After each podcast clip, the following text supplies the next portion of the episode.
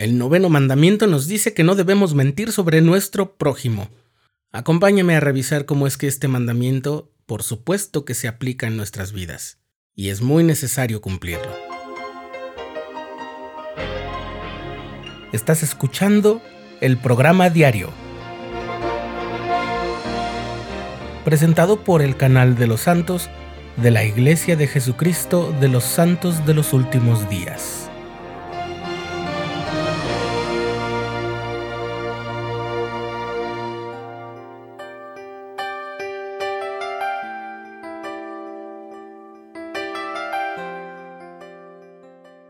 Cuando el Señor, a través del profeta Moisés, liberó al pueblo de Israel de su condición de esclavitud en Egipto, los dirigió a una parte en la península del Sinaí, donde había una montaña alta en la cual reveló a Moisés sus leyes y sus estatutos para su pueblo.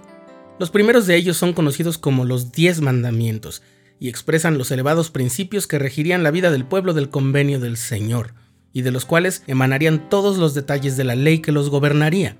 Por eso a Moisés se le ha llegado a reconocer con el título de legislador.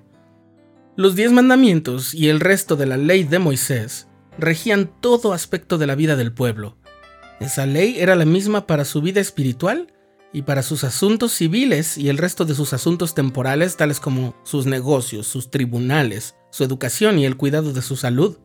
Es por eso que el noveno mandamiento tiene ese tono que nos recuerda el ámbito jurídico. No hablarás contra tu prójimo falso testimonio. Más adelante y en repetidas ocasiones el Señor estableció que para poder dirimir los conflictos y dar o quitar validez a las acusaciones, los asuntos se decidirían por boca de dos o tres testigos. Así es, en aquellos días, muchísimo tiempo antes de las ciencias forenses, de los estudios criminalistas, de las auditorías, muchos siglos antes de las fotografías, de las grabaciones de sonido, de las cámaras de seguridad, los asuntos de dignidad espiritual y judiciales que en Israel antiguo eran lo mismo, se decidían recurriendo a los testimonios de dos o tres personas, asumiendo que ellos siempre dirían la verdad, porque ofrecerían su testimonio obedeciendo el mandamiento específico de Dios que así lo exigía. Sabemos que la inocencia o culpabilidad de cualquier persona, por supuesto, depende de su propio proceder. Cada quien sabe lo que ha hecho y lo que no. Pero si se requiere que comparezca por un caso, en aquella época dependía de los testigos para establecer su inocencia o su culpabilidad ante las autoridades, que en ese caso eran tanto civiles como espirituales. ¿Ya sabes a dónde estamos llegando? Quizás el dato que falte mencionar es este. La ley de Moisés era muy estricta y había algunas reglas y leyes que si eran quebrantados, acarreaban sobre los responsables consecuencias muy, muy duras, que iban desde ser apartados físicamente del lugar donde vivían los demás y prohibirle a la gente que tuviera contacto con ellos, hasta mutilar una parte de su cuerpo o incluso castigarlos con la muerte. No era un mandamiento trivial ni solamente destinado a volver a la gente más cordial, aquel que se refiere a no decir falso testimonio sobre otras personas. Ser veraz con respecto a los demás es la única forma de mantener a la gente y a la sociedad a salvo. ¿Cómo? ¿Dije es y no era? Pero si ahora ya existen muchas formas desarrolladas por la ciencia y la tecnología para poder confirmar o desmentir alguna acusación o sospecha.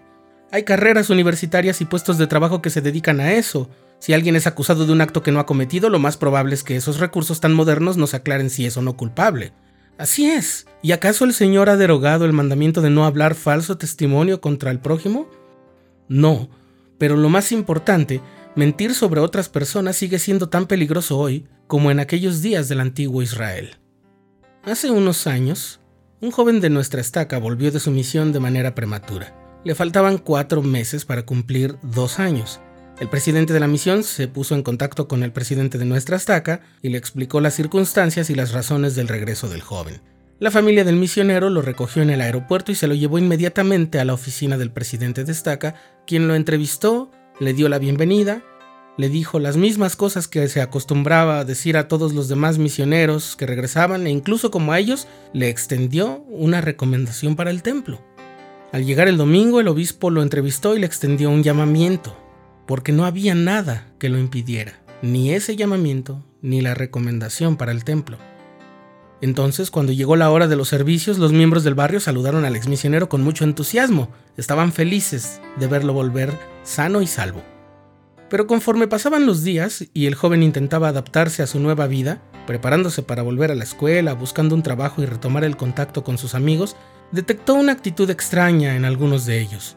Parecía que no estaban seguros de querer pasar tiempo con él, pero se convenció a sí mismo de que era su percepción por la forma irregular de su regreso. Fue solo unos días después que descubrió lo que pasaba. Los padres de uno de sus amigos habían hecho correr el rumor de que nuestro exmisionero había incurrido en una falta muy grave durante su servicio misional, y estaban sugiriendo a los miembros del barrio, en especial a quienes tuvieran hijas jóvenes, que no permitieran que se acercaran a él. Fue el propio amigo del muchacho quien se lo dijo en una ocasión en que habían ido con el barrio al templo y vio que el exmisionero tenía una recomendación vigente y había entrado con todos ellos. Si el hombre natural fuera constante y firme, haber visto al joven en el templo habría bastado para resolver el caso. Y de hecho, los rumores cesaron, pero el daño estaba hecho. La actitud de recelo y la distancia de los hermanos con respecto al joven exmisionero tardó muchos años más. Limpiar un nombre es a veces tan difícil o igualmente imposible que devolverle la vida a alguien que ha muerto. Lo que decimos de los demás no es un asunto trivial. No existe tal cosa como un simple rumor o un simple chisme. El Señor no ha derogado el mandamiento de no hablar falso testimonio contra nuestro prójimo.